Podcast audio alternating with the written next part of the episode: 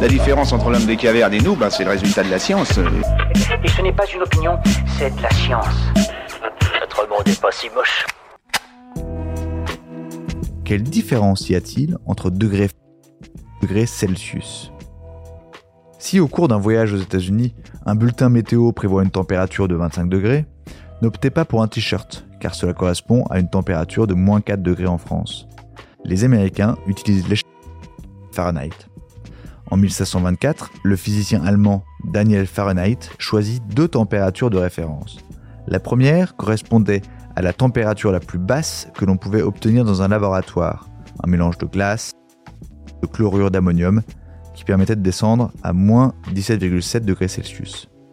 La deuxième était celle du corps humain, 37 degrés Celsius. Entre les deux, Fahrenheit établit 12 divisions, subdivisées en 8. L'échelle est donc composée de 96, 8 x 12, degrés. Dans ce système, l'eau gèle à 32 degrés et bout à 212 degrés Fahrenheit. Avantage, il évite l'utilisation de températures négatives, compliquées, où peu de gens connaissent les mathématiques. Au XVIIIe siècle, le Fahrenheit est l'unité de mesure la plus répandue dans le monde. En 1741, le physicien suédois Anders Celsius choisit comme référence l'ébullition de l'eau et sa congélation pour le point bas.